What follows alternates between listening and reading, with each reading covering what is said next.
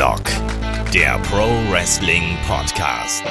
Ja, hallo und herzlich willkommen zu Headlock, dem Pro Wrestling Podcast, Ausgabe 499. Heute mit der Vorschau auf WWE Extreme Rules 2022. Mein Name ist Olaf Bleich, ich bin euer Host.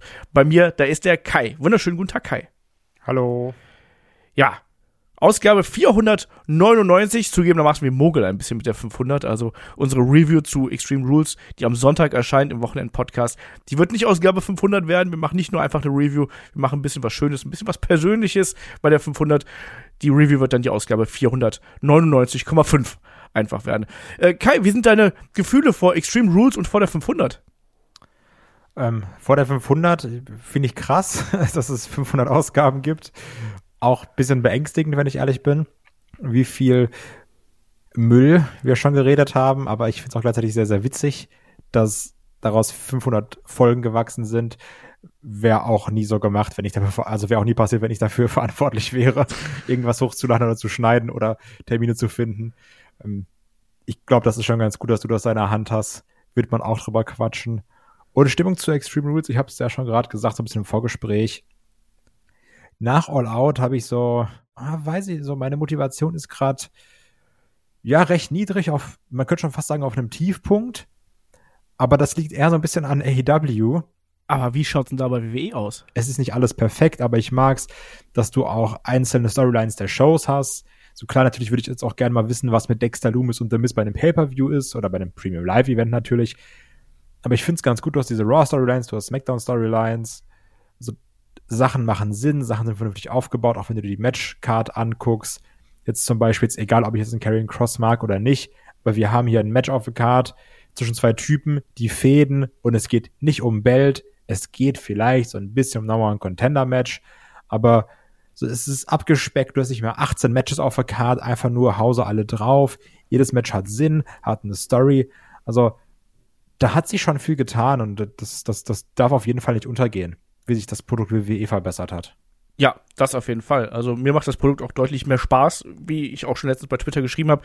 Und wie du gerade auch richtig gesagt hast, längst nicht alles perfekt, aber wir sind da schon auf einem wirklich ähm, deutlich besseren Weg, als wir es noch vor einigen Monaten gewesen sind. Zum Beispiel, wenn man jetzt auch die Karte von diesem und vom letzten Jahr anschaut, also Extreme Rules, da erwarten wir Stipulationen. Und das war ja was, was wir im letzten Jahr wirklich sehr stark bemängelt haben, dass wir genau ein Extreme Rules Match gehabt haben, nämlich damals Roman Reigns gegen den ähm, Fiend, äh, Quatsch, gegen den Fiend, gegen Finn Bella natürlich, gegen den Demon damals. Der Auch da hatte ich so Hoffnung. du weißt noch, als der dann vom Top Rope gefallen ist? Da hatte ich keine Hoffnung mehr. und den toten Fisch gemacht hat und solche Sachen. Ähm, das war geil. Und das war im Prinzip das einzige Match mit einer großen Stipulation, wenn du jetzt nicht ein Six-Man-Tag oder ein Triple-Threat-Match als große Stipulation mitnimmst. Und diesmal haben wir sechs Matches angekündigt zum jetzigen Zeitpunkt. Wir haben ähm, jetzt den Mittwoch vor dem Pay-Per-View, also sprich, es ist der 5. Oktober und die Show findet ja in der Nacht von Sonntag, äh, von Samstag auf Sonntag natürlich statt. Falls ihr euch wundert, meine Stimme klingt heute ein bisschen anders als sonst. Ich bin einfach erkältet. Also ähm, der Zug ist auch an mir nicht vorbeigefahren. Also erst war mein Sohn krank, da war meine Freundin krank und dann hat sie mich am Ende doch noch erwischt. Deswegen klinge ich heute vielleicht ein bisschen ähm, äh, grauer, leiser und verrotzter, als ich das sonst äh, tue. Aber es ist echt krass. Also gerade aktuell sind wirklich alle mit irgendwas am Kämpfen. Also ich bin gerade auch, ich, ich, ich stehe gerade hart an der Grenze zu, werde ich jetzt krank oder komme ich noch irgendwie durch? Weil ich das ganze Wochenende unterwegs war. Also es ist, es geht gerade irgendwie um. Also egal links, rechts, wo ich gucke, alle Leute sind krank oder gerade am Kämpfen mit einer Erkältung, ob es so durchkommt oder nicht. Äh, ich, ich bin mal gespannt, wie es mir dann am Sonntag geht, wenn wir die Review machen, ob wir da beide hier liegen, ohne Stimme, mit Fieber. Ja, Extreme Rules, ja, war schon toll, oder? Weiß ich nicht, hab geschlafen. Ihr habt so viel nach Taschentüchern gekramt, ich kann es dir nicht sagen. Ja. Nee, aber äh, wir hoffen, dass das alles äh, glatt geht, dass wir das beide durchstehen. Also bei mir ist auch nicht so schlimm, aber wer No Holds Barred gehört hat, der weiß, ähm, mein Sohn war unter anderem ein paar Tage im Krankenhaus wegen einer Kehlkopfentzündung. Also wenn ihr euch gewundert habt, die letzten Wochen, wie die hier entstanden sind, das war gar nicht mal so einfach. Auch das gehört tatsächlich zu dem äh, Projekt Headlock dazu, dass man auch manchmal so in schwierigen Phasen trotzdem die Sache da einfach durchzieht und durchpowert. Ähm, alles nicht so schön, aber wie gesagt, so eine leichte Erkältung, ha, wer mal zurückgeht, es gab viel schlimmere Erkältungen, mit denen ich gepodcastet habe, als die jetzt. Deswegen. Und ansonsten, wenn ihr auch mehr von uns hören möchtet und uns vor allem auch unterstützen möchtet, hier in unserem Bestreben, ein möglichst tolles ähm, Produkt abzuliefern. Ich glaube, das haben wir jetzt zuletzt auch sehr, sehr gut getan. Also ich fand zum Beispiel die NXT-Episode, die wir vor einigen Wochen gemacht haben, fand ich toll. Auch unseren Podcast zu ähm, CM Punk und dem ganzen Drumherum fand ich richtig gut. Der wurde auch sehr, sehr stark gehört. Und auch zuletzt der Tod der WCW mit Shaggy und Markus Holzer das kam auch richtig gut an. Also ich glaube, wir haben momentan eine ganz gute Serie und wenn ihr uns da unterstützen möchtet, schaut gerne bei Patreon und bei Steady vorbei. Jetzt ganz aktuell ein neues Watch-Along-Format hier äh, online gegangen, nämlich Golden Years. Also ich mit dem Markus Holzer, wir äh, besprechen und kommentieren alte äh, Pay-per-Views von WWE. Diesmal chronologisch.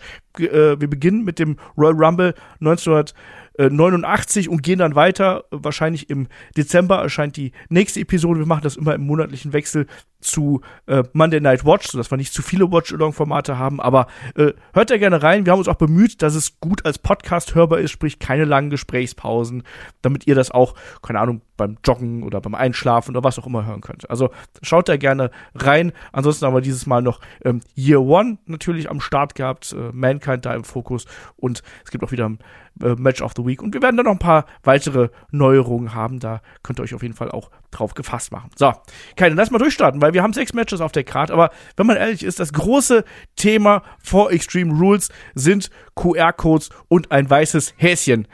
Und wir haben im Magazin schon in der vergangenen Woche darüber gesprochen. Das haben logischerweise nicht alle gehört, weil leider nicht alle von euch da draußen Supporter sind. Sonst könnte ich das hier hauptberuflich machen, glaube ich. Ähm, aber Kai, äh, A, wie gefällt dir das, was WWE da mit den QR-Codes aufzieht? Diese Schnitzeljagd, auf die man da seine Zuschauer mitnimmt. Und was bedeutet das Ganze drumherum hier eigentlich? Bekommen wir endlich den Feed Bray Wyatt zurück jetzt bei Extreme Rules? Ich muss sagen, ich, ich bin mir gar nicht, das ist ein ganz großes Problem von mir. Ich rede so oft über Wrestling-Themen, dass ich nicht weiß, habe ich es im Podcast erzählt, habe ich es im Vorgespräch erzählt, habe ich mit Freunden darüber geredet, habe ich mit meiner Verlobten darüber geredet, ich weiß es nicht. Also auf die Gefahr hin, dass ich mich wiederhole. Ähm, ich find's fantastisch, wie man das aufzieht, weil die Sache ist, es wird nicht in die aktuellen Videos eingebunden. Also in diese YouTube-Sachen, aber wenn du es jetzt nur über YouTube guckst, bekommst du es quasi nicht mit. Also du musst zwangsläufig die Show schauen und du musst die Show aufmerksam schauen. Weil das sind versteckte Hinweise, muss ein bisschen aufpassen. Da ist nicht mit, ach, ich skipp mal durch und guck mal hier und ich guck mal da, sondern derjenige, der aktiv schaut, wird belohnt. Ich habe das, ich vergleiche es auch gerne so ein bisschen mit diesen ganzen Marvel-Trailern oder generell mit den Marvel-Filmen und Serien, wo Leute sagen, guck mal da im Hintergrund, da ist das und das versteckt, das deutet wieder das und jenes an. Also genauso wie die Sache, dann zoomen die Leute in die Grafiken rein von Extreme Rules und sagen, ah, guck mal, da ist aber so eine komische Lampe. Die Laterne ist da, so, genau. Ja, genau. Und da, da, sind so Fireflies. Wie heißt das nochmal auf Deutsch? Glühwürmchen. Glühwürmchen, genau. Ich bin einfach Mr. International. Für The Last of Us gespielt. Ja, genau, stimmt. da sind Fireflies versteckt und wir reden nicht von der, von der Gruppe da aus Last of Us. Also allein solche Sachen, diese ganz kleinen Hinweise, das ist ja perfekt fürs Internet heutzutage, ne? Jeder versucht was rauszufinden. Es gibt wieder Analysevideos. Also du kreierst dir da ganz schlauen eigenen Hype. Was war eine Sache, die WWE, sind wir mal ehrlich, seit Jahren nicht mehr geschafft hat. Und äh, alle diskutieren. Also wir merken es auf unserem Discord, man merkt es auf Twitter, da wird so viel gemutmaßt und da wird so viel rumgeknobelt. Ich finde das echt eine coole Idee, äh, die man hier aufgebracht hat und man wird da wirklich von einer Station quasi zur nächsten gejagt. Ähm, aber trotzdem da nochmal die Frage. Also ist es der Fiend, der da zurückkommt? Wird er es sein? Ist er alleine? Weil wir haben auch diverse Theorien natürlich auch online gesehen, das wird eine Gruppierung mit Braun Strowman und Dexter Loomis und Alexa Bliss und noch einigen anderen. Da gibt's ja tausend hey, Memes und keine Ahnung was. Ähm, was glaubst du, was, was, was bekommen wir hier und bekommen wir es bei Extreme Rules? Ich, ja, wir kriegen es bei Extreme Rules, weil ich will es halt nicht bei, bei Saudi Mania haben. Das ist so ein bisschen das Problem. Und da wird es auch untergehen. Also, wir haben ja auch schon spekuliert, kommt es bei Raw? Ich weiß noch, wo wir gesagt haben, oh, es kommt bei SmackDown, oh, bitte nicht, dann haben wir so viel zu tun, weil wir da auch noch irgendwie äh, Dynamite, weil wir da auch, genau, ich glaube, das war die Grand Slam Woche. Haben wir noch Dynamite Cross Rampage aufgenommen haben, haben uns gedacht, oh, wenn jetzt noch der Fiend kommt, ach du meine Güte, dann, dann ist ja aber Land unter. Und ich dachte schon die ganze Zeit, es kommt früher, es kommt früher. Aber ich kann mir sehr gut vorstellen, dass sie die Bombe jetzt bei Extreme Rules platzen lassen. Gerade mit den versteckten Hinweisen auch noch im Poster, dass man das da aufgreift. Ich weiß ehrlich gesagt noch nicht, wann, an welcher Stelle, wie, wie man es macht, ob man den Fiend da schon mit irgendwas connected, mit irgend oder irgendwo reinschmeißt. Carrion Cross ist ja auch so ein Name, der gerüchtet wurde. Richtig, Carrion ja. Cross und Scarlet ins Stable rein, dann Braun Strowman. Also mal gucken. Ich, ich, ich weiß es nicht.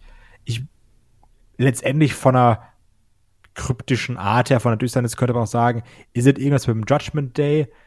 Obwohl das ist auch so ein bisschen, also Judgment Day ist da ja auch eher so die Billo-Gruppierung, wenn wir jetzt überlegen, wie düster der Fiend sein könnte. Oder mal war, bis er dann schlecht wurde. Ich, bin gespannt drauf. Also, oder ob man es ganz alleine macht, ob man es dann selbst da, also ob man es irgendwie so zwischen den Matches für sich alleine stehen lässt. Keine Ahnung.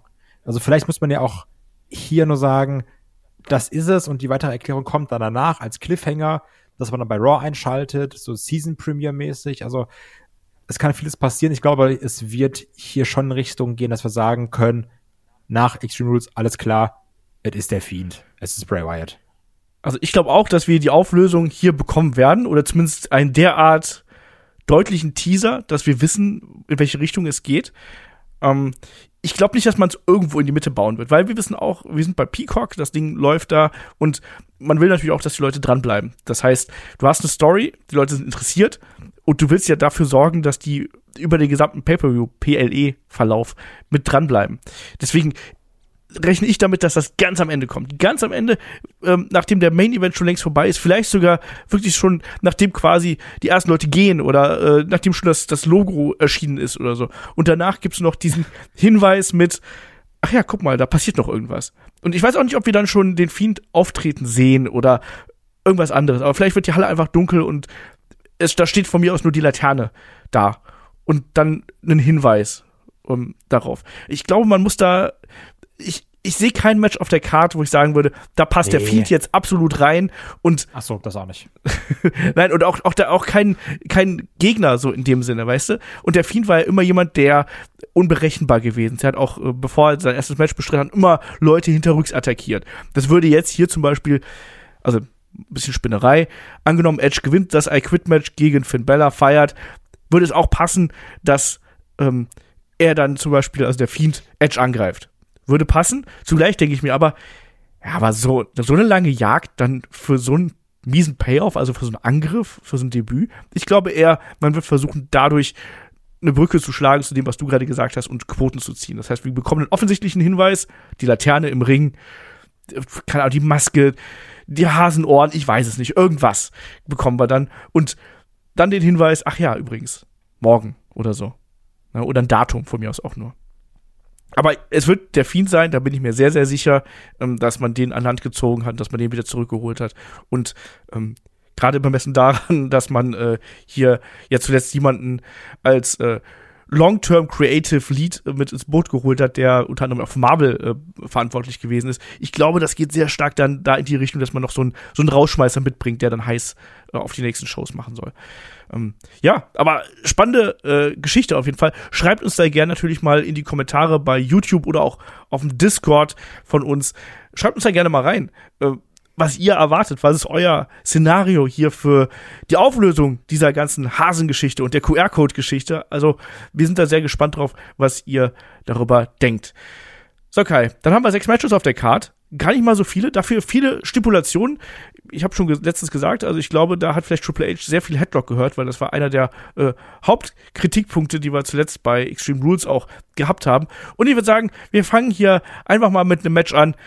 Das ist ein good old fashioned Donnybrook Brawl. Nämlich der Kampf zwischen den ähm, Brawling Brutes, also Seamus, Rich Holland und Butch auf der einen Seite und Imperium, Gunther, Ludwig Kaiser und Giovanni Vinci auf der anderen. Das ist doch eigentlich genau das Match, was wir uns gewünscht haben, oder? Nach Clash at the Castle, wo sich Gunther und Seamus hier die Grütze aus den Ohren gekloppt haben. Die Fehde wurde immer härter und die Eingriffe wurden immer persönlicher.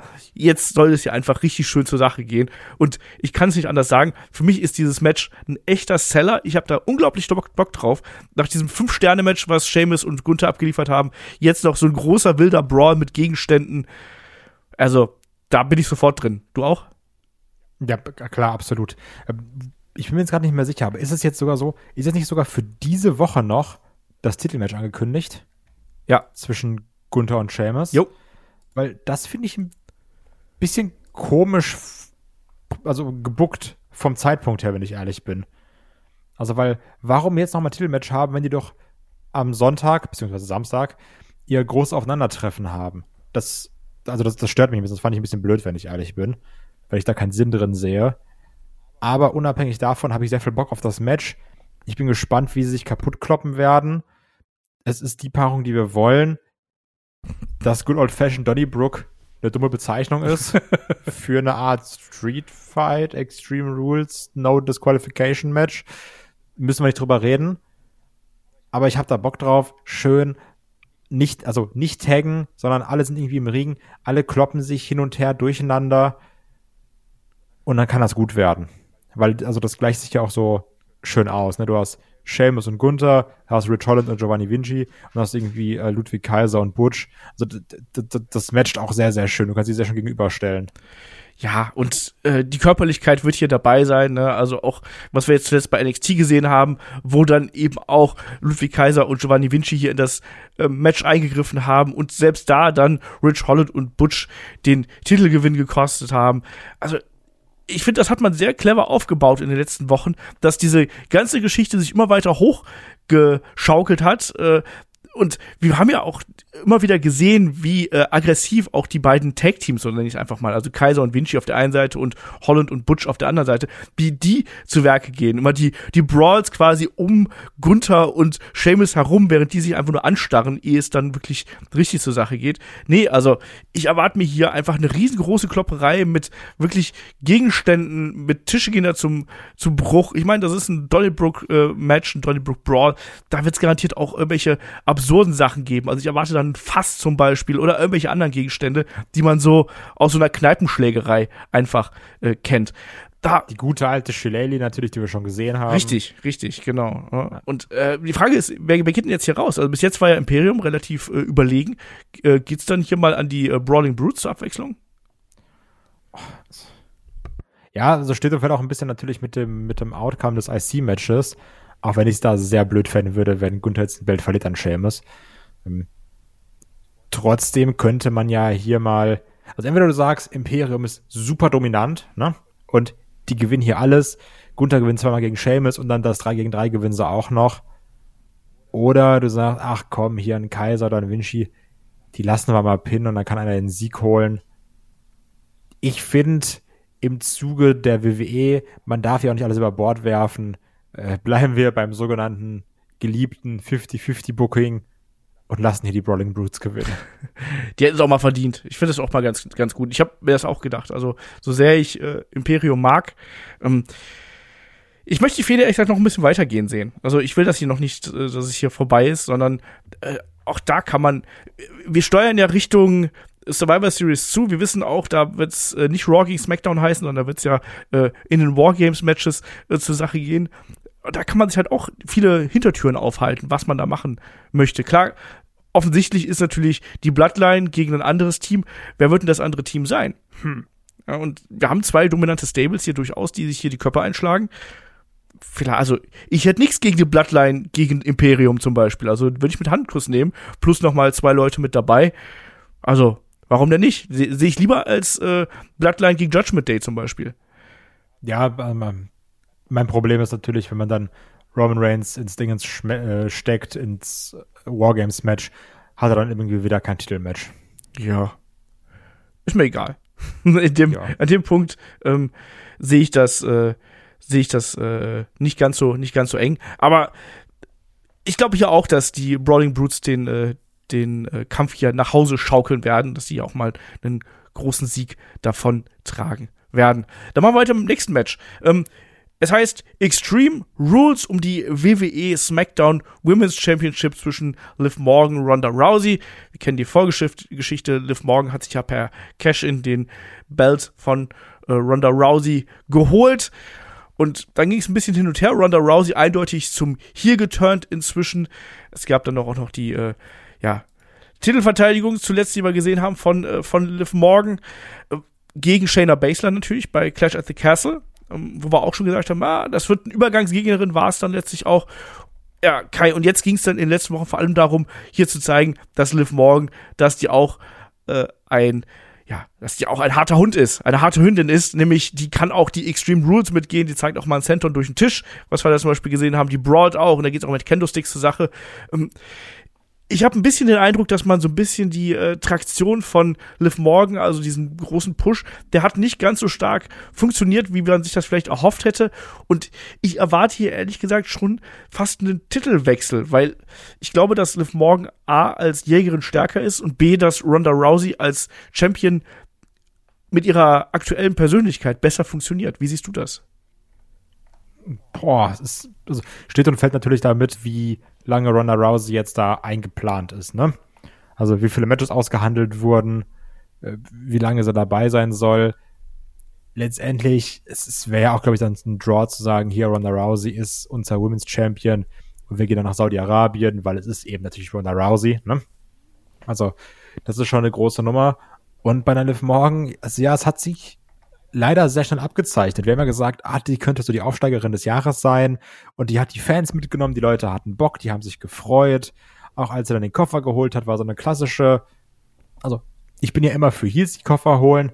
Und wenn es mal ein Face schafft, dann ist es ja wirklich dieses, ah, der Underdog holt sich den Koffer und casht ein und alle freuen sich und sind super happy. Und gefühlt schon einen Tag später ist ja die halbe Crowd gegen Liv Morgan geturnt wo sie dann da im Ring steht, so ein bisschen unter Tränen und sagt, ah, das ist alles so toll. Und, und, und da kamen ja schon die ersten Buhrufe. Und ich fand, ab da hat sich's auch nicht mehr gefangen. Und ab da wurde es dann immer schwieriger und schwieriger. Die Leute hatten weniger Bock auf eine Liv Morgan. Eine Ronda Rousey ist geturnt, was zwingend notwendig war, sind wir mal ganz ehrlich. Und ja, sie gefällt mir jetzt besser. Muss immer eine Talia Dreh- und Angelpunkt jeder Ronda Rousey Storyline sein? Weiß ich nicht. Also auch jetzt dann wieder dann gibt es natürlich wieder das Match Natalia gegen Ronda Rousey, weil die haben ja mal trainiert. Die, ja, ist doch auch alles super. Also, und dann die Eingriffe. Ich finde es schön, dass man hier so ein bisschen mehr in die Richtung gegangen ist. Wir machen auch mal andere Sachen wie diesen Table Spot und nicht eben nur dieses Standard, was man sehr häufig sieht bei Frauen Extreme Rules Matches. Ja, nimm doch einfach Candlesticks, weil die kann man leicht schwingen. Das haben wir jetzt schon sehr, sehr häufig gehabt. Also, letztendlich vom Standing her sollte jetzt Ronda Rousey gewinnen, weil mit Liv Morgan, das klappt nicht so geil. Man könnte jetzt aber auch diese Chance nutzen und sagen, es ist ein Extreme Rules Match. Wir haben immer gesagt, One-on-One -on -one gewinnt Liv Morgan eh nicht, außer so ein bisschen durch komische Umstände, ein bisschen Schummeln, Roll-Up oder sowas. Und man könnte jetzt ja auch die Extreme Rules Stipulation nutzen, um Liv Morgan dann doch auch einen klareren Sieg zu geben weil sie eben Waffen einsetzen kann und damit eine Runner komplett vermobben. Also ich sag, man nutzt es noch nicht oder man, man hat noch nicht komplett das Vertrauen verloren und gibt hier Liv Morgan den Sieg, weil die Stipulation es eben anbietet. Ja, ich bin gespannt. Ich tue mich da mit so einer klaren Aussage äh, tatsächlich ein bisschen schwer. Ich würde vom Bauchgefühl her eher in die Richtung tendieren, dass man äh, das Experiment Liv Morgan erstmal äh, hier kappt und mit der sicheren Nummer äh, geht. Und das ist nämlich äh, Ronda Rousey und sagt, ja, wir haben jetzt gesehen, Liv Morgan, die will sich immer beweisen und die probiert halt alles, aber schlussendlich ist dann eben eine Ronda Rousey vielleicht doch eine härtere.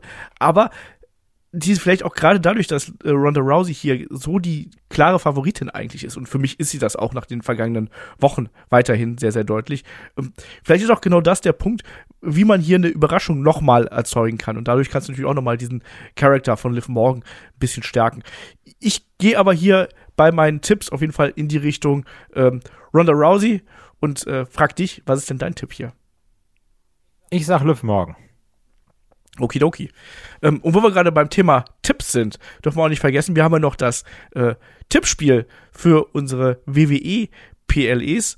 Ähm, kicktip.de slash Headlock-Runde, da könnt ihr auf jeden Fall dran teilnehmen. Und wir haben jetzt auch beginnend mit Extreme Rules da einen kleinen Preis äh, ausgelobt, beziehungsweise mehrere kleine Preise, nämlich die Sieger, der Sieger, die Sieger, wie viele es auch immer sein mögen, ähm, bekommen äh, 20% Gutscheine für unseren äh, Shop bei SL Wrestling. Und da ist nicht nur unser Merch mit dabei, sondern da ist auch das Merch, also die SL Collection quasi mit dabei. Und außerdem verlosen wir nochmal unter allen Teilnehmern ähm, einen 10% Gutschein, einfach damit das ein bisschen ein kleiner Anreiz ist, falls ihr noch nicht dabei seid und ihr sagt, ah, jetzt ist schon so lang vorbei, ich werde eh nicht mehr gewinnen, aber hey, vielleicht könnt ihr da noch ein bisschen was gewinnen, also macht da gerne mit und steigt da ein, es lohnt sich auf jeden Fall, ich glaube, wir haben da mittlerweile fast 400 Leute und die Gewinner, der Gewinner ähm, werden auf jeden Fall dann im Nachgang von uns kontaktiert, beziehungsweise von dem Nuno, der das ganze Ding organisiert, sich darum kümmert.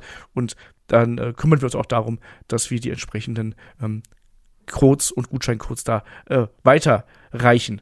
So, kommen wir zum nächsten Match. Ähm, es ist ein Fight Pit Match mit einem Special Referee, nämlich Daniel Cormier und es treffen Matt Riddle und Seth freaking Rollins aufeinander. Kai, Fight Pit Time. Haben wir lange nicht mehr gesehen, oder? Ja, Fight Pit. Und natürlich denke ich da an Everybody's Darling Timothy Thatcher, der auch ein Fight Pit Match hatte, auch gegen Matt Riddle. Und ich bin mal gespannt. Also, ich kann mir vorstellen, dass das Match eröffnet, weil es ist ja auch mit einem gewissen Aufbau verbunden. Richtig, ja. Obwohl letztendlich bei den ganzen Peacock-Werbung, also ganz, also da kannst du auch eine zweite Arena bauen in der Zeit, ne? Ist auch egal. Das stimmt. Bin mal, mal schauen. Also, es ist ja eigentlich, ähm, ja, Feldpower-Bonus für Matt Riddle. Der fühlt sich da ja zu Hause, er fühlt sich da wohl, hat schon Erfahrung und in so einem Käfig kämpfen kann er ja auch. Gegen Seth freaking Rollins. Auch da im Vorgespräch haben wir ja schon so ein bisschen beschwert, haben wir uns ja in die Haare bekommen, wüste angeschrien haben wir uns ja. Wie immer. Weil, weil ich meinte, dass ich es komplett Quatsch finde, dass Rollins hier das Match hat gegen Matt Riddle, was ja so ein bisschen nach Finale der Fehde schreit und jetzt schon sein nächstes Titelmatch geplant hat am Montag. Und ich finde ja, das lässt, das, das lässt die Fehde so ein bisschen egal wirken. So, egal was hier passiert, win, lose or draw. Rollins hat ja eh sein Titelmatch gegen Bobby Lashley. Finde ich quatschig, bin ich ganz ehrlich. Äh, hattest du ja gesagt, ja, kann man argumentieren, ist mir egal, ich will keine Argumente, ich will mich beschweren. ähm, und auch hier, also Rollins, sage ich ja immer noch, liefert seit Monaten konstant ab. Und ich bin mal gespannt, wie es jetzt hier in diesem Fight Pit Match ist, weil hat er noch nicht gemacht. Mal gucken, wie man sich da zurechtfindet. Ist ja auch noch ein bisschen anders als ein normales Wrestling Match. Ne? Ist ja so ein bisschen, wenn man jetzt so in Richtung WXW guckt, könnte man sagen, ein bisschen Ambition-mäßig. Shoot-Style Wrestling quasi, ja. Genau, genau, Shoot-Style Wrestling. Die Frage ist, wie macht Rollins das? Wie kriegt er da seinen Charakter rein? Wird er auch da so ein bisschen schummeln? Mal gucken, also, sind wir mal ehrlich, Daniel Cormier, wird er, glaube ich, ausgesprochen, oder? Ja. Gut. Wird natürlich nicht nur da stehen, um das Match zu leiten, ne? Der wird auch höchstwahrscheinlich mit Rollins aneinander geraten, da wird auch mal was geben. Vielleicht wird er mal kurz einmal zuhauen. Also, ne, ich kann mir jetzt nicht vorstellen, dass er nur da ist, um zu sagen, yo, der Gewinner ist der und der. Also so ein bisschen wie Tyson Fury, der nochmal Austin Theory umballern darf. ja. Deswegen gehe ich sogar davon aus, weil es irgendwie zum Match passt und Rollins ja sagt, es ja eh alles egal und er auch einen Sieg verdient hat, sage ich, hier gewinnt Matt Riddle. Ja, also erstmal, ich will noch mal ganz kurz was zu Daniel Cormier sagen. Der ist ein bisschen untergegangen hier. Ist ja ein UFC Hall of Famer. Ähm, ein Weltklasse-Ringer damals gewesen, ähm, ist manchmal auch bei Olympia angetreten damals, aber ist auf jeden Fall auch gerade auf internationaler Ebene jemand gewesen, der da große Erfolge ähm, erzielt hat. Äh, war bei der UFC äh, einer von nur zwei Leuten, der ähm, über zwei verschiedene Gewichtsklassen ähm, Bells gehalten hat damals, hat sich eine legendäre Fehde mit äh, John Jones äh, geliefert und ja, also das ist ein riesengroßer, riesengroßer Name, der, der hier dabei ist. Den sieht man auch immer noch als Kommentator bei der UFC und ist ähm, wirklich, ja, der ist halt wirklich ein begnadeter äh, MMA-Kämpfer gewesen. Das muss man hier mal ganz klar sagen. Deswegen, dass der jetzt hier dabei ist, das soll dem Match natürlich auch noch mehr Legitimität einfach geben. Ne? Das soll das Ganze noch mal ein bisschen betonen. Und finde ich ganz geil, ehrlich gesagt. Gut, die Videobotschaft, die war jetzt halt so ein bisschen, naja, hätte man auch ein bisschen professioneller machen können, die es da bei Raw gegeben hat, aber sei es drum. Ähm, also ich bin äh, hier auch wieder gespannt drauf. Also ich fand dieses Match damals mit Riddle und äh, Thatcher fand ich äh, sehr spannend, weil das ja erst als so ein MMA-Kampf angefangen hat und dann eben weiteren Verlauf ähm, ja auch immer spektakulärer geworden ist. Also das ist ja quasi so ein zweistufiger Käfig, wo du dann eben auch von oben runter springen kannst und solche Sachen. Da gibt's ja genug Möglichkeiten, dass das nicht nur ein Rumgecatche wird, sondern dass es eben auch ja was Spektakuläres äh, werden kann. Ja, oder auch einen fiesen Bump, wo einer anderen von oben runterschmeißt. Ne? Genau. Also sowas alles. Ja, ich erwarte mir da zum Beispiel einen Floating Bro von oben runter. Bin ich ganz ehrlich, das ist sowas, was ich äh, da. Gab es nicht auch, gab's, gab's gegen Thatcher einen Centon? Oder war das auch der Floating Bro? Ich weiß es gar nicht mehr. Das ist eine gute Frage jetzt. Ich glaube, es war der, wahrscheinlich war es der Stanton, ich weiß es aber auch nicht mehr ganz genau. Ne? Aber es war damals auch echt ein gutes Match und äh, da passen natürlich auch beide gut rein. Und ich glaube auch, dass, äh, auch wenn Seth Rollins ja so bei Raw jetzt so getan hat, ob er hier der große Checker ist, der wird natürlich auch hier ein bisschen versuchen zu mogeln, ne? innerhalb dieser ähm, Geschichte. Und da kommt natürlich dann Daniel Cormier ins Spiel, der natürlich hier möchte, dass da sich an die Regeln gehalten wird. Ähm, entsprechend war ich, war ich hier wirklich ein spannendes, ein spannendes Match, ein hart geführtes Match, was auch eben auf mehreren Etagen stattfindet. Und am Ende, da tue ich mich tatsächlich auch hier wieder mit dem äh, Pick eines Siegers ein bisschen schwer. Ähm, die ganze, um auf diese US-Title-Geschichte zurückzukommen, das dreht sich ja schon seit jeher eigentlich um diesen US-Title. Also da hat ja auch dann unter anderem mal Matt Riddle Seth Rollins den US-Title gekostet und Seth Rollins will ja diesen Belt auch unbedingt haben, aber er muss erstmal auf dem Weg dahin auch durch Matt Riddle durch. Und ich glaube, selbst wenn jetzt äh, Rollins hier verliert, dann könnte Bobby Lashley einfach sagen, so, nee, also du hast doch gerade verloren. Ich trete jetzt erstmal gegen äh, Matt Riddle hier an, bevor du an der Reihe bist. Ähm, sei es drum. Also ich finde es ganz gut, dass äh, Rollins hier durchaus zweigleisig fährt, was äh, seine Prioritäten angeht. Dass er erstmal sagt, hier, äh, ich attackiere auch Bobby Lashley, weil ich will diesen Belt unbedingt haben, aber ich muss erstmal diesen einen Roadblock hier, den Riddle, den muss ich erstmal aus dem Weg räumen, bevor ich dann ähm, um das Gold äh, antrete.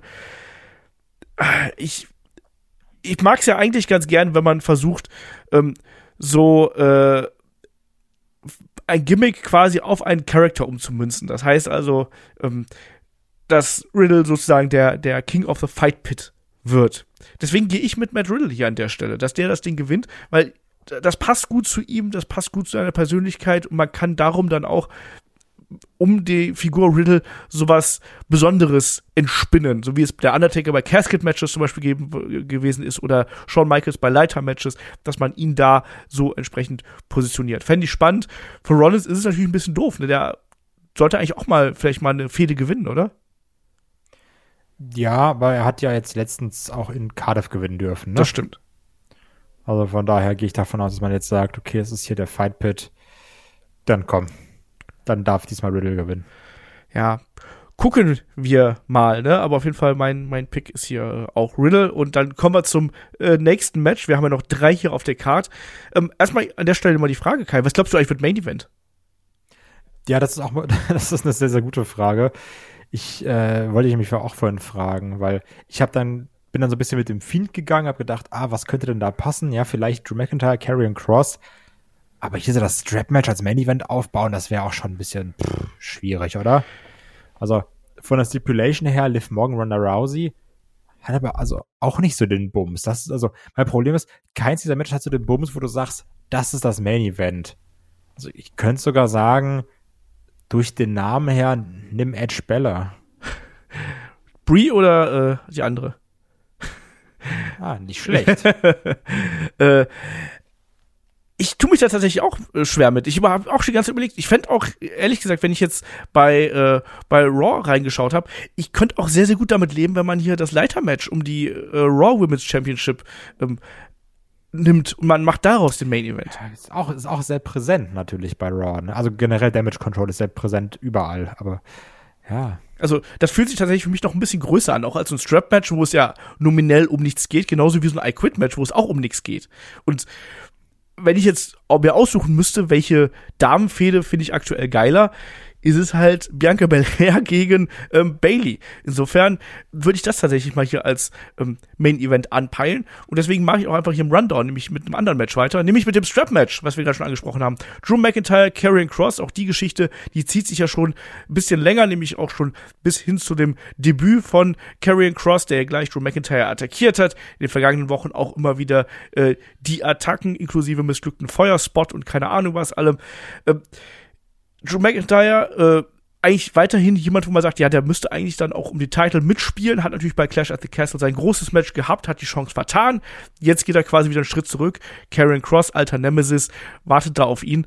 Ähm, hat dich diese Fehde mittlerweile ein bisschen abgeholt, weil ich weiß, du bist kein großer Freund von Karrion Cross und ich glaube, du bist auch kein großer Freund von Strap-Matches.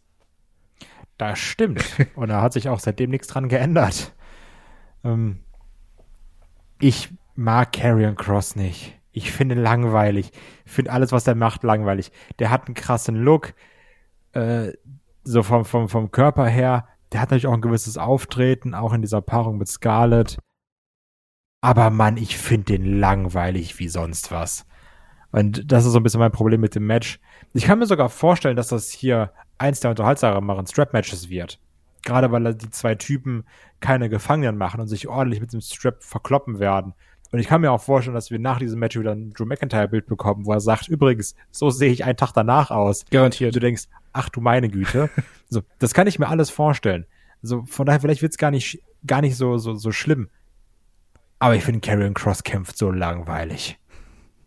Und das ist so ein bisschen das Problem dabei. Ich bin mir auch gerade gar nicht, also gar nicht mehr sicher. Strap-Match ist jetzt in diesem Fall einfach nur, die sind aneinander gestrappt und das war's, ne? Es gab bislang noch. Oder ist jetzt wieder mit, ich muss Ringecken abklatschen. Genau, es gab bis jetzt, äh, soweit ich zumindest mitbekommen habe, noch keine genaue Regelerklärung. Aber normalerweise, wenn du Strap Match hast, geht es erstmal darum, dass die quasi aneinander gefesselt sind und nicht flüchten können. Und darum haben wir ja hier auch den Strap, dass ja Drew McIntyre gesagt hat, so, nee, ich will nicht, dass der abhauen kann. Deswegen ähm, knoten wir uns einfach hier mal aneinander. Es gibt natürlich auch noch die Sache mit den vier Ecken, aber ich finde, das würde hier nicht dazu passen dir das auch immer langweilig. Da klatscht jemand immer drei Ecken ab und dann macht man Tauziehen für acht Minuten.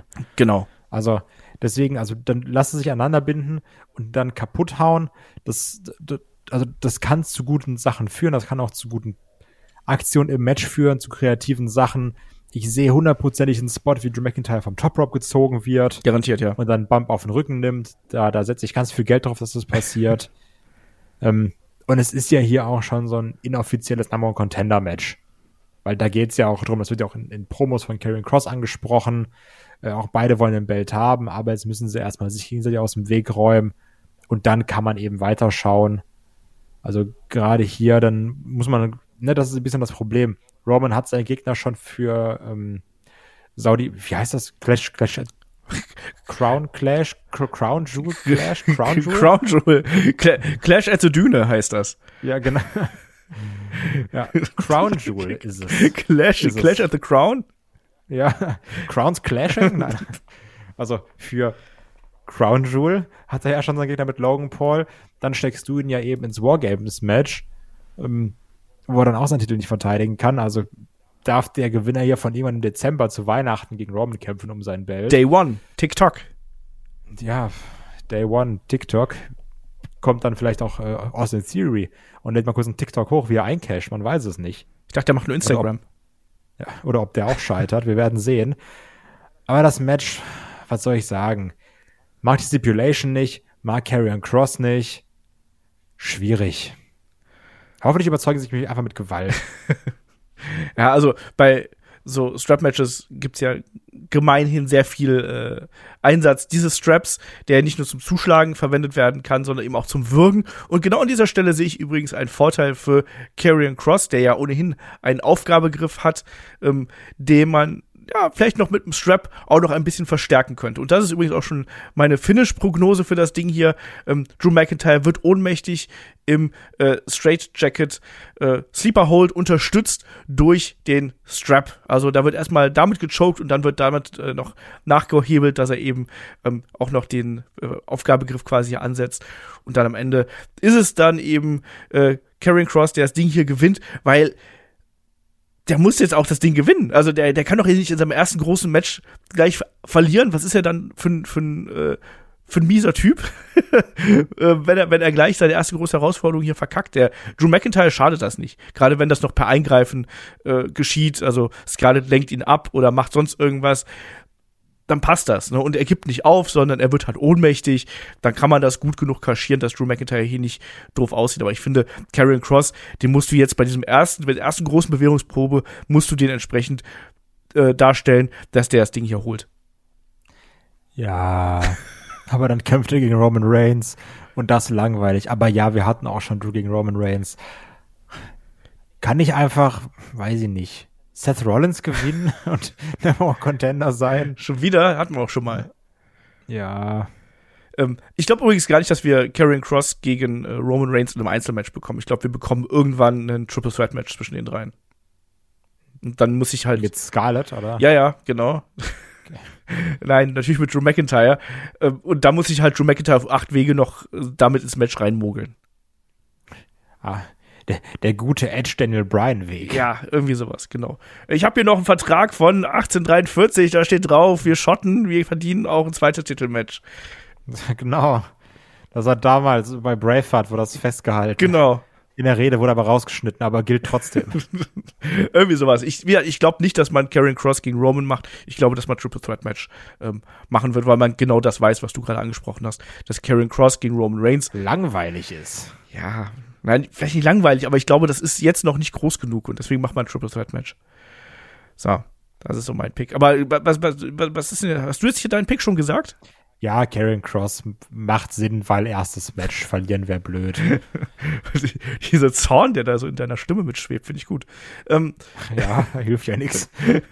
Ja, dann kommen wir hier zum nächsten Match. Auch da sehr viel Zorn auf jeden Fall mit dabei. Es ist ein I-Quit-Match und es treffen Edge und Finn Bella aufeinander. Natürlich der Judgment Day da auch allgegenwärtig die ganze Geschichte des äh, Judgment Day äh, begann ja quasi mit Edge, der dann eine Gruppierung um sich herum geschart hat, die sich dann gegen ihn gewendet hat und Edge, der dann sehr spontan wieder zum Babyface geturnt ist. Danach natürlich die Geschichte mit Dominic und Rey Mysterio und Edge dann eben auch noch mit dabei. Der Turn an, von Dominic, äh, bei dem Edge auch nicht ganz unbeteiligt gewesen ist. Der hat ja hier die, den ersten Schlag auf die Nüsse bekommen. Ja, Kai. Und dann äh, gab es jetzt das Comeback von Edge vor zwei Wochen, wenn ich mich nicht komplett täusche, bei Raw. Und er hat dann gesagt, so, äh, ich will hier Finn Balor im äh, I Quit Match haben. Ähm, was sagst du? Bis jetzt zur Aufbau, zur Fehde. Ich habe es ja schon im Magazin gesagt. Also Judgment Day fühlen sich jetzt zumindest nicht mehr wie ein kompletter Car Crash an, wie wir es äh, noch vor einigen Monaten gehabt haben, sondern durchaus eine legitime Gruppierung. Äh, ist Finn Bella schon so weit wiederhergestellt, dass er hier mit Edge konkurrieren kann? Um, also letztendlich nicht, wenn man ehrlich ist. Deswegen gehe ich auch ganz stark davon aus, dass Edge hier gewinnt. Aber ich habe trotzdem sehr viel Bock auf die Paarung. Weil das ist eben schon, wie Edge gesagt hat, Finn Balor versus Edge, first time ever, I quit Match. Klar bin ich dabei, Leute. Also, ich mag ja I quit Matches. Können auch ein bisschen eindimensional werden, aber ich glaube gerade, oder können eindimensional sein, so I quit Matches, weil man dann auch immer sagt, Move, los, Ref, frag ihn. Nächster Move, los, Ref, frag ihn nochmal. Also, ich hoffe, dass man das hier nicht so macht. Dass man da erstmal so ein bisschen der Wut der Teilnehmer freien Lauf lässt. Es wird natürlich Eingriffe vom Judgment Day geben. Rey Mysterio wird vielleicht kommen und Dominik sagen, du mach doch vielleicht bitte nicht. Dann kriegen wir vielleicht mal auch so eine richtig, richtig harte Attacke von, von Dominik gegen Ray, wo er nicht in der Nacht so, ich schupp nur mal meinen Vater, sondern ich mach mal was Böseres. Mal gucken. Weil ich finde, Dominik fehlen auch immer noch ganz doll Ecken und Kanten. Der sieht aus wie ein schlachsiger Typ mit Haaren hingekämmt und Hemd. So, also so, wie jeder so 10. Klasse Klassenfahrt, wenn so abends Schuldisco ist, mit, mit, mit, mit äh, Axtdeo drauf. Also gucken, was da noch so geht, weil da muss auf jeden Fall noch was passieren. Und was mich sehr interessiert, sehen wir hier einen AJ. Ja. So, weil der wird ja immer vermobbt keiner hilft dem. Ach so, was hat der denn gemacht? so, so, da, das doch nicht Sammy Guevara oder Eddie oder oder äh, Andrade, die keiner leiden kann. das ist, ist doch uns AJ, der muss doch mal einer helfen. Und, und macht er nicht und wehrt sich da immer gegen Judgment Day und kriegt dann wieder auf die Schnauze, wieder auf die Schnauze. Ähm, mal schauen. Also eine schöne Theorie, die ich gelesen habe, die ich richtig geil fände, wäre, wenn es wieder diesen ich, ich weiß gar nicht, wie er genau hieß, diesen Lone Wolf AJ gab, also mit Kapuze und, und Jacke und, und Kapuze dann auf.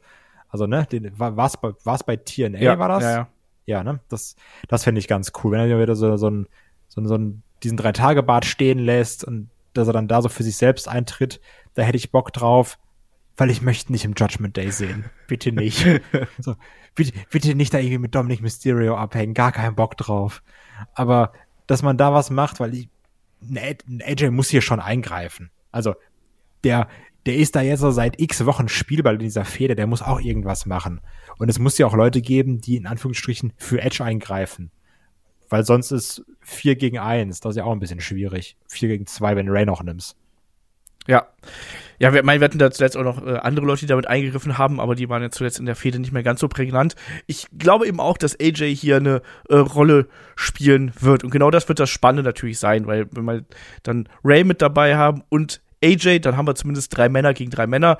Ray Ripley wird hier garantiert auch sehr, sehr stark mit in das äh, Matchgeschehen eingreifen. Das hat sie ja schon immer getan und wird da die Fäden ziehen oder mal jemanden rausziehen oder ähm, den Ref ablenken oder sonst irgendwas. Mir gefällt ihre Darstellung übrigens sehr, sehr gut in den letzten äh, Wochen und äh, ja, Monaten fast schon.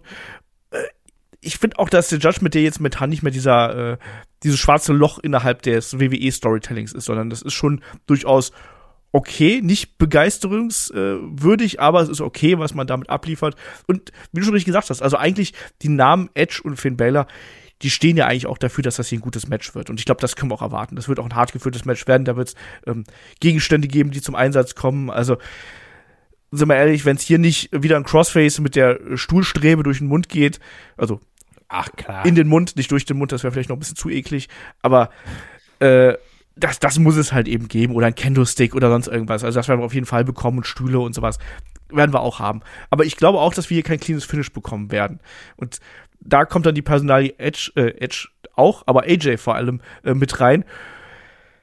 Ja, AJ hat jetzt mehrfach das Angebot abgelehnt, dass er dem Judgment Day beitreten könnte. Und jedes Mal hat er danach ein paar auf die Schnauze bekommen. Also hat man ihn jetzt inzwischen so weich geklopft, das ist eben die Frage.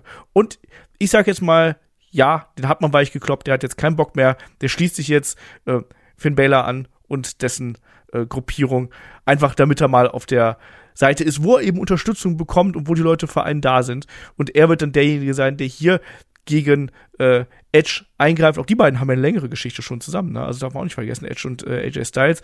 Und, nee, das, das möchte ich sehen. Deswegen äh, AJ Styles turnt hier an der Stelle zum Judgment Day und sorgt dafür, dass äh, Finn Balor gewinnt und Edge verliert. Punkt. Ich sag, Edge gewinnt und AJ geht nicht zum Judgment Day, weil ich das nicht möchte. das ist auch ein guter Punkt. Aber bin gespannt, was das. Also ich freue mich auf jeden Fall auf ein gutes Match, weil ich glaube, die beiden können da was richtig äh, Gutes abreißen. Wir haben nur sechs Matches auf der Card. Das spricht auch übrigens dafür, dass hier die Matches relativ lang werden. Also ich rechne. Also ich glaube gerade so ein, so ein I-Quit-Match, das wird ordentlich Zeit kriegen und braucht es auch. Ja, eben. Also ich rechne hiermit, das war so 20 Minuten auf jeden Fall, oder? Ja, ich hätte sogar gesagt 25 plus. Ja. Ja, und deswegen, also da wird man äh, ausreichend äh, Zeit äh, mitbringen äh, und auch generell erwarte ich ja, dass kein Match unter. Ich ist kein Match dabei, wo ich sage, komm, mach das mal in 10 Minuten. Ja, Liv Morgan gegen Ronda Rousey, ne? Ja, aber es ist halt auch ein Champion-Titel-Match und so. Das ja, aber es geht ja darum, bei welchem Match ich sage, mach's mal in 10 Minuten. ja, okay. Na gut. Ähm, wäre aber tatsächlich auch mein einziger Pick, äh, Pick hier. Ähm, so, dann kommen wir zum äh, Main Event. So äh, hau ich ihn hier einfach mal raus, nämlich das Leitermatch um die WWE Raw Women's Championship. Und hier treffen Bianca Belair und Bailey aufeinander. Und hier hat man jetzt ja zuletzt ich habe ja zuletzt Damage Control ein bisschen mit The Shield verglichen, was gerade was so diese äh, Taktiken angeht, so nach dem Motto, wir versuchen ein Mitglied des gegnerischen Teams auseinanderzunehmen und aus dem Match rauszunehmen. Das hat man jetzt äh, zuletzt eben auch verstärkt gemacht. Bei Asuka hat man das Knie verletzt äh, anscheinend. Alexa Bliss hat man hier in die Leiter gesperrt und wird das hier so eine Art Handicap-Match äh, erstmal vorweg, Kai? Glaubst du, dass ähm, Dakota Kai und Io Sky, die werden ja hier wahrscheinlich mit dabei sein? Äh, haben wir da noch ein Gegengewicht für Bianca Belair oder, oder sind die äh, Alexa Bliss und Asuka jetzt komplett raus nach den Geschehnissen von Raw? Nee, ich denke schon, dass sie vielleicht tauchen, tauchen sie so sogar noch für einen Pop auf, aber ich glaube schon, dass man hier für ausgeglichene Verhältnisse sorgt. Also, dass dann, also entweder sie kommen direkt von Anfang an mit raus, ne, sagen so, ja, sie sind aber angeschlagen, und dann werden sie dann im Laufe des Matches aus dem Match genommen und Bianca muss sich 3 gegen 1 beweisen. Oder sie muss sich von Anfang an 3 gegen 1 beweisen und dann kommen aber doch noch Alexa Bliss und Asuka rausgehumpelt und sagen, hier, wir sind aber da und helfen. Also irgendwas wird nämlich passieren, also weil es wird nicht dauerhaft 3, gegen 1 sein, das wäre ein bisschen unlogisch.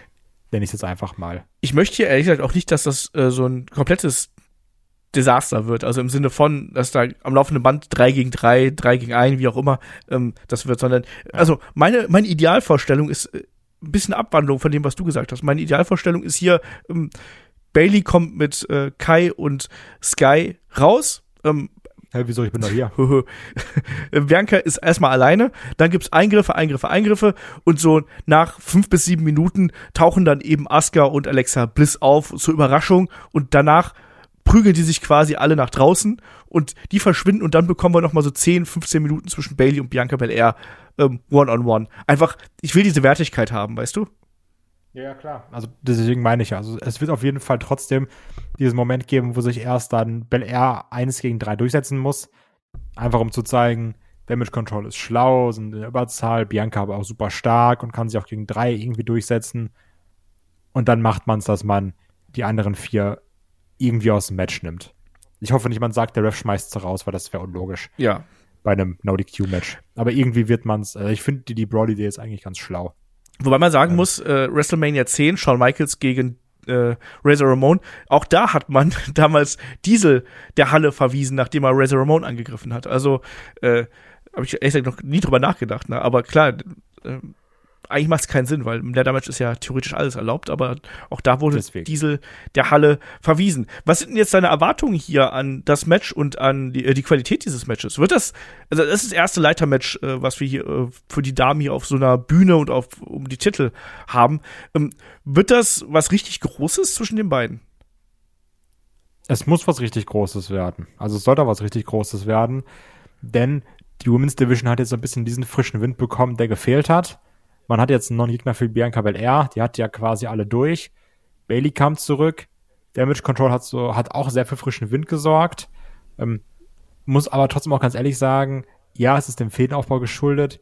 Ich kann aber auch keine Konstellation mehr von Damage Control gegen Alexa Bliss oder Asuka sehen. Ne? Es reicht langsam, Also, ja, bin ich bei das dir. ist jetzt auch wirklich langsam okay. Ja.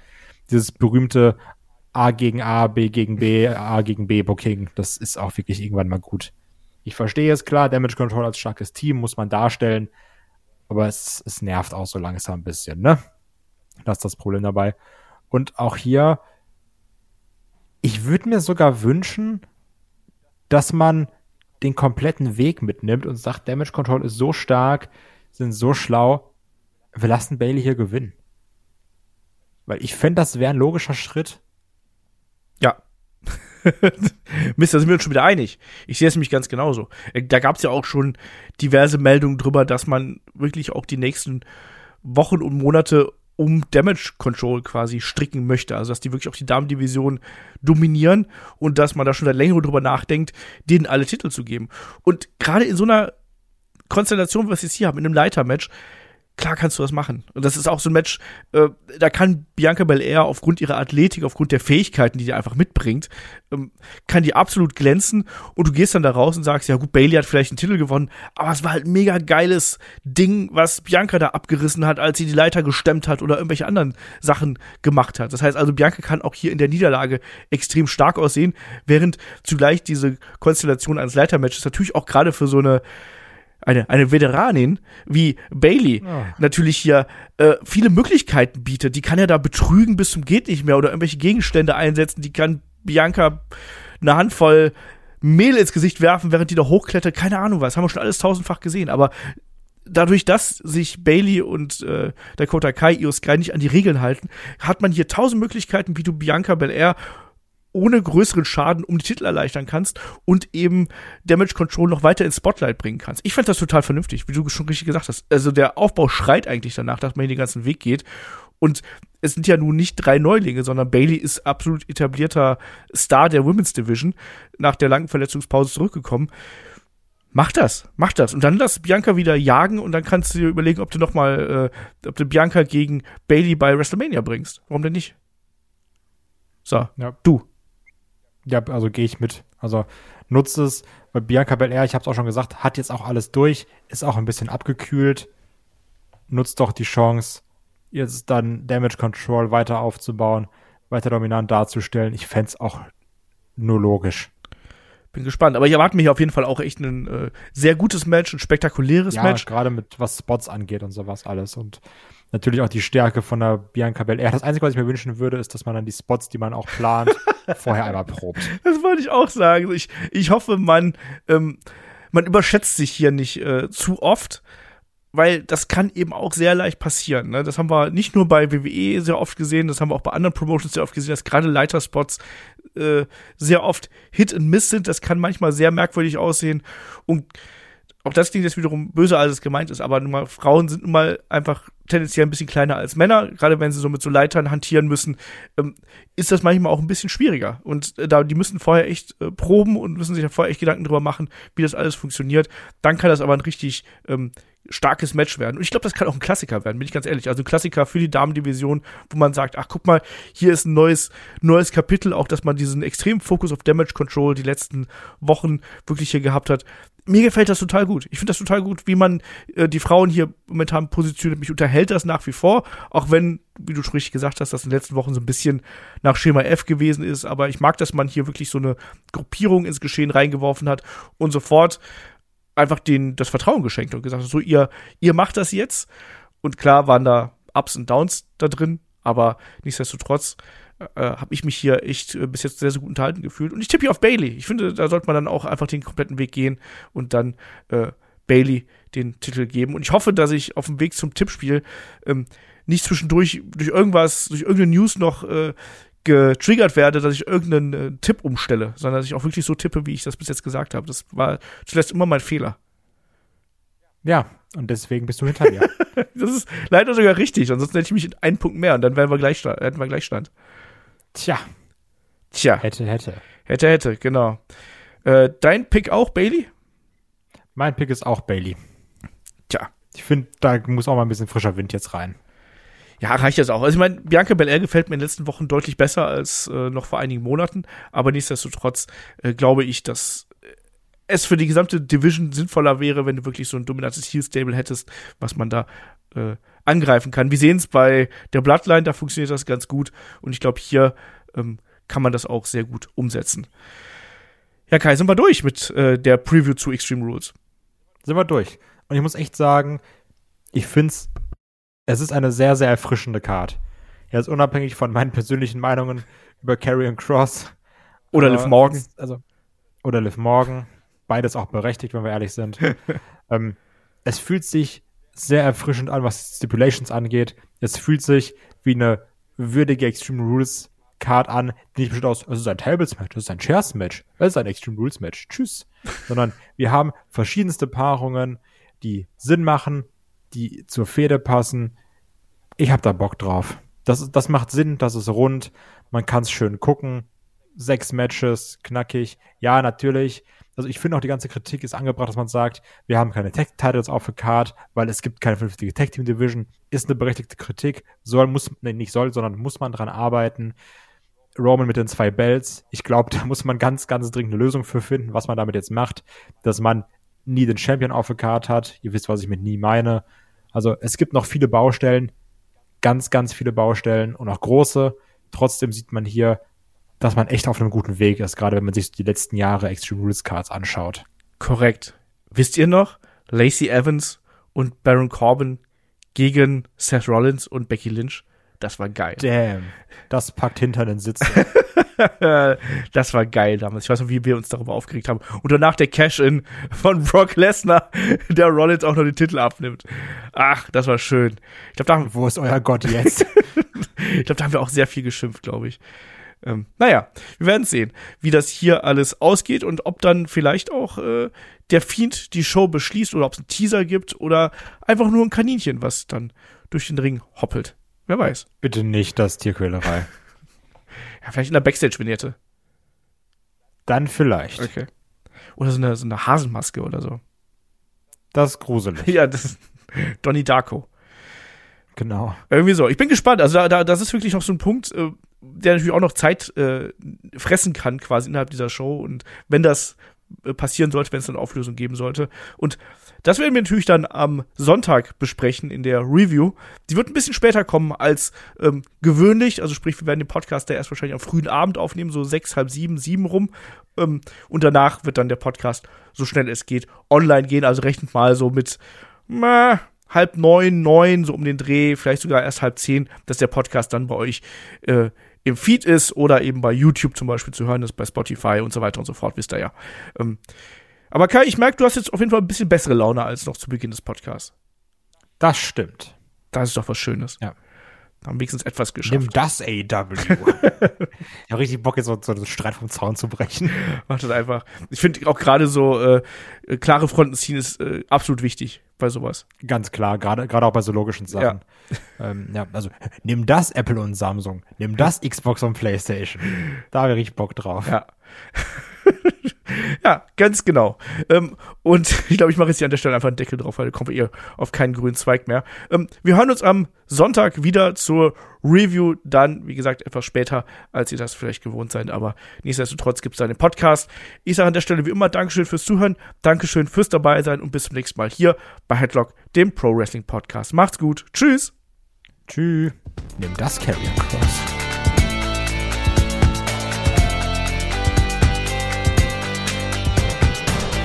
Headlock, der Pro Wrestling Podcast.